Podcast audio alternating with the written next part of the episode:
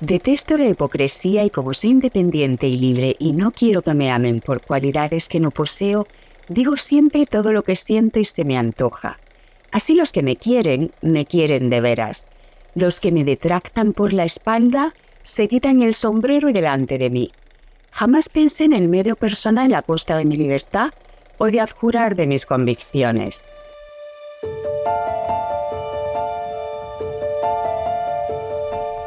Esta frase es de Colombine y de Gabriel Luna y de Perico el de los Palotes. Y así podría seguir mencionando muchos más seudónimos que utilizó Carmen de Burgos Seguí. Ella es la primera periodista profesional de España y la escritora más valorada de su tiempo. Y también es una pionera en la reivindicación de los derechos de la mujer. Y también la protagonista de este episodio. Yo soy Mara Abad, directora editorial del sello de audio El Extraordinario y vicepresidenta de la Fundación Carmen de Burgos. Y hoy vamos a conocer más sobre la vida y la obra de Carmen de Burgos.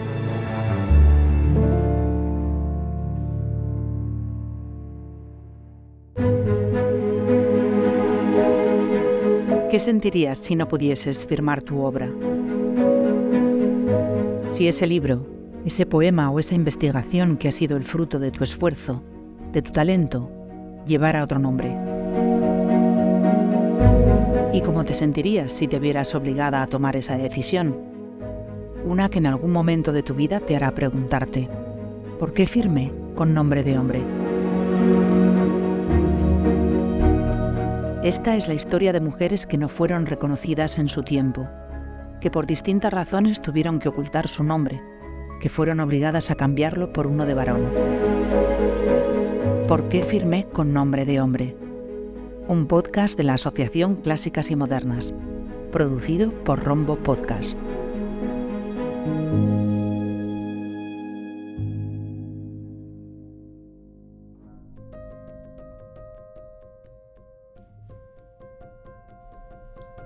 Recorrer el camino de Carmen de Burgos es algo más que conocer a una exponente del periodismo español.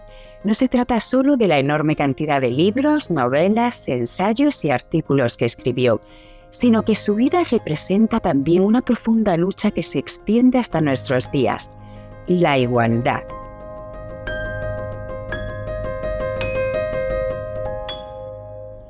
Hoy queremos desandar ese camino al menos en una pequeña parte, y lo hacemos con Carmen Sánchez Molina, una actriz que hace el papel de Carmen de Burgos en una obra de teatro excepcional titulada Tardes con Colombine. Para volver a dar vida a Carmen de Burgos, Carmen Sánchez Molina ha estudiado muchísimo su vida y su obra. Incluso ha tenido que intentar meterse en sus pensamientos y en sus sentimientos. Carmen, ¿cómo fue esa experiencia? Para mí fue una experiencia rica, muy, muy enriquecedora. Y además em, me aportó muchísimas cosas enfrentarme a ese personaje y conocerlo. Yo no conocía a la señora Carmen de Burgos cuando decidí hacer este texto. Entonces, para mí ha sido un antes y un después de la señora Carmen. ¿Y quién fue Carmen de Burgos y qué representa su figura para el periodismo español y también para las letras españolas? ¿Nos puedes hablar un poquito de esta mujer? Pues eh, Carmen de Burgos para el periodismo español ah, yo creo que ha sido muchísimo más importante de lo que así a priori parece, porque mm, ella con su propia vida reflejaba una complejidad y representaba pues la evolución y el avance de las mujeres, que era lo que ella quería, avanzar, mejorar, crecer. Para eso eh, representaba desde un lugar mm, como muy profundo el feminismo en, su época. Eh, quería también que la educación se instaurase de una forma diferente, ¿no? que todo el mundo pudiese acceder a esa educación y mejorarla, por supuesto, para niñas y niños entonces yo creo que fue tremendamente importante porque ya no, no, no entró guerreando desde el principio, sino que contando lo cotidiano de otros lugares, de otros países, de otras mujeres, empezó a abrir los ojos de las mujeres españolas de cómo se pueden hacer las cosas diferentes. Eh, entonces yo creo que, que de una manera muy sutil, muy dulce, porque a mí me parece dulce su persona, o serena de alguna manera también, eh, sentó bases para, para muchos cambios, para que las mujeres de su época quisiesen cambiar y mejorar también. En España en el siglo XIX había muchas mujeres periodistas, pero a principios del XX, con Carmen de Burgos, llegó la primera periodista profesional en España y también fue la primera corresponsal de guerra. ¿Podrías hablarnos de estos dos momentos tan importantes, tan interesantes en la historia del periodismo y también en la historia de las mujeres y de cómo llegan a conquistar espacios donde nunca les habían permitido estar. Eh, Carmen de Burgos es la primera mujer que es eh, redactora fija en un periódico. Ya había escrito antes, igual que otras mujeres de su época, otras periodistas. Pero claro, como tú dices, el mercado o el espacio que les dejaban era hablar de ropa, de maquillajes, de cocina.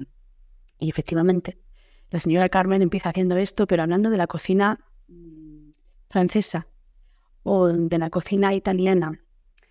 Entonces, esto a ella le da un margen para, para ir introduciendo eh, esta visión diferente y nueva y, buscando siempre el progreso, ¿no? Entonces, yo creo que, por eso la señora Carmen eh, es, eh, representa la primera periodista profesional en España porque se adapta y utiliza lo que tiene para su propósito, que es avanzar y enseñar. Para ella era, te voy a mostrar cómo es que hacen las cosas diferente, ¿no?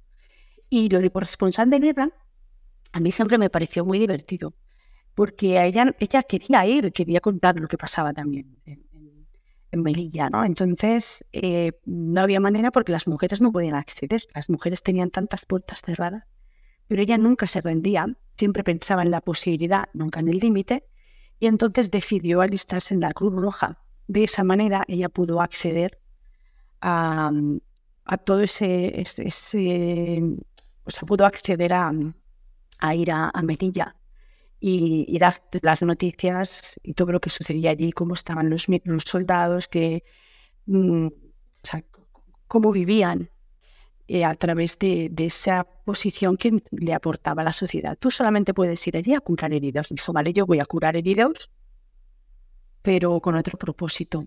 Y él lo consiguió. Entonces, me parece importante su postura frente a esto, ¿no? Entonces, por eso yo creo considerarla la primera periodista y la primera corresponsal se lo merece porque lo hizo desde un lugar sereno y con convicción.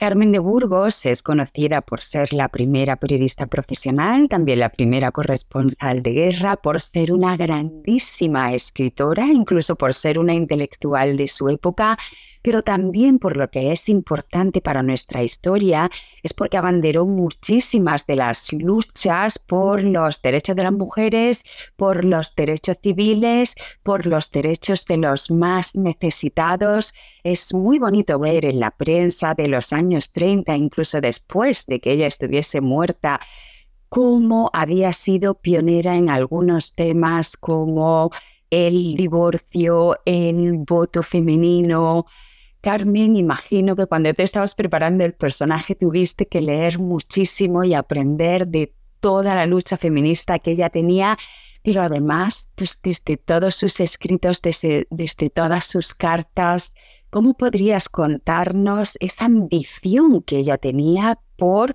un mundo más justo y más igualitario? Pues efectivamente tuve que leer mucho y me apasionaba, cada vez me apasionaba más leer sobre ella y sus escritos.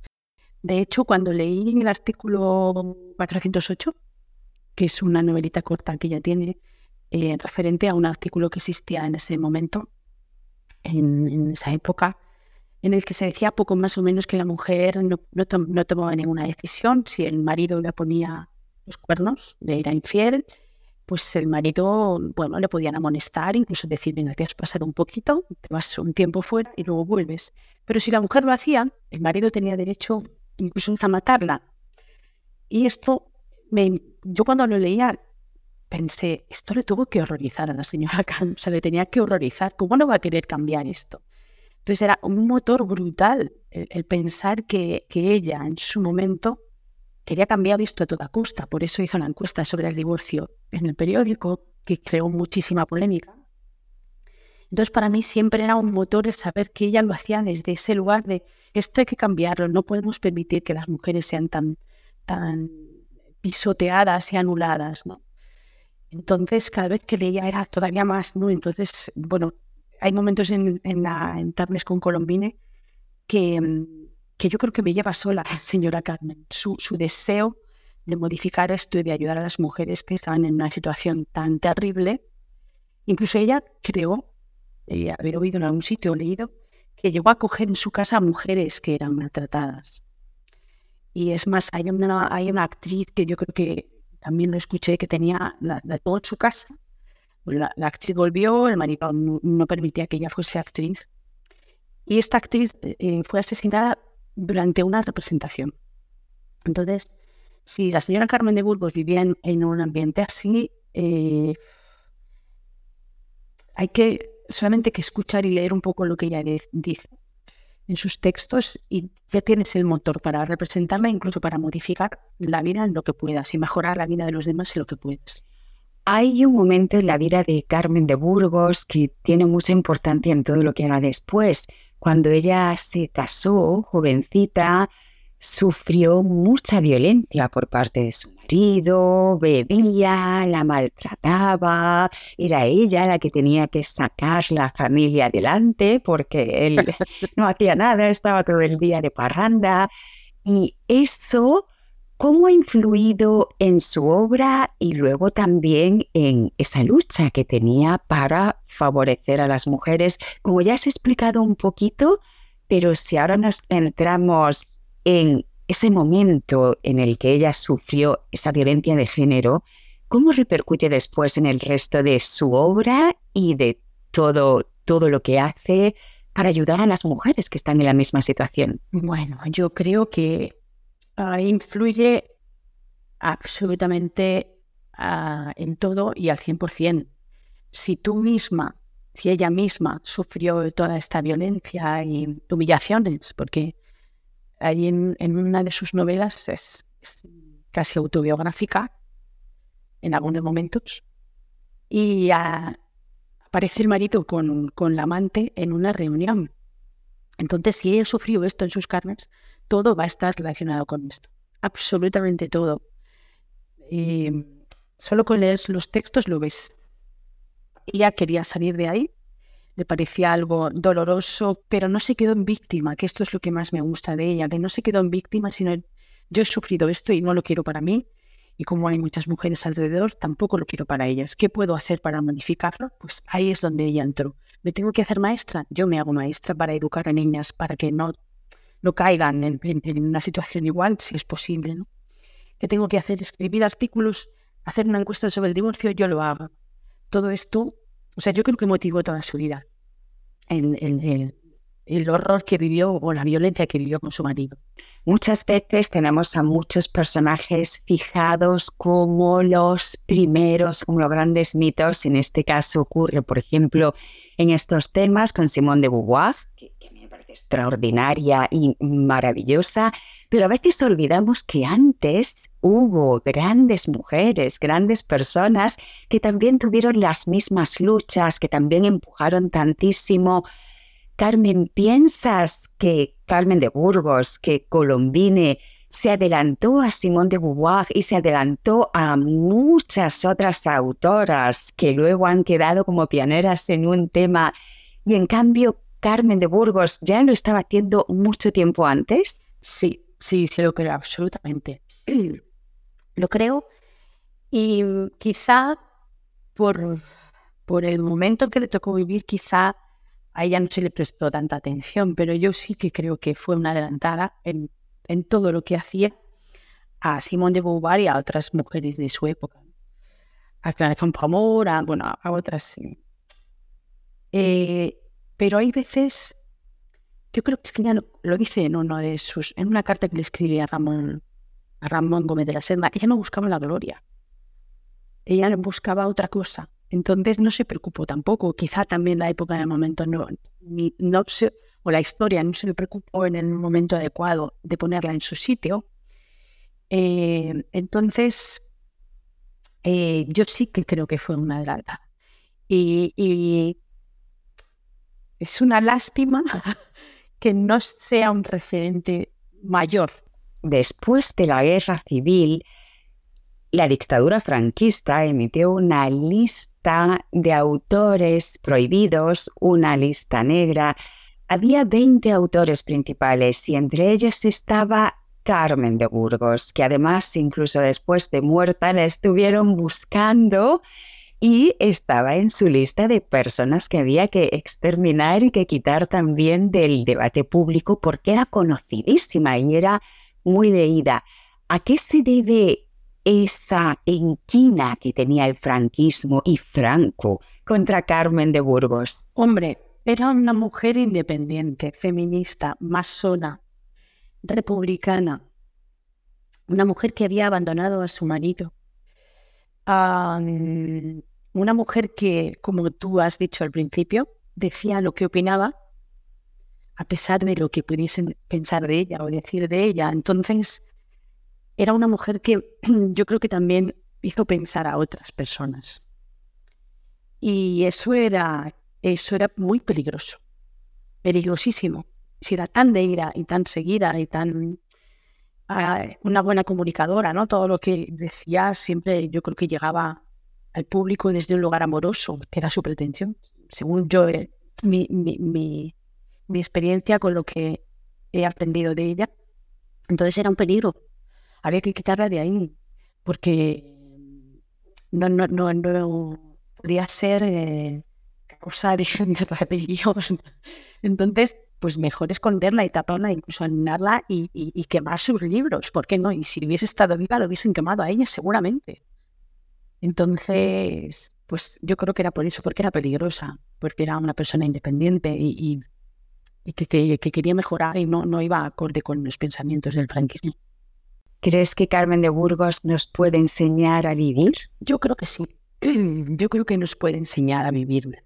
Hay una frase que le, le dijo a su hija en una entrevista que era, mm, quieres llegar demasiado lejos, demasiado pronto, y demasiado lejos solo se llega demasiado tarde.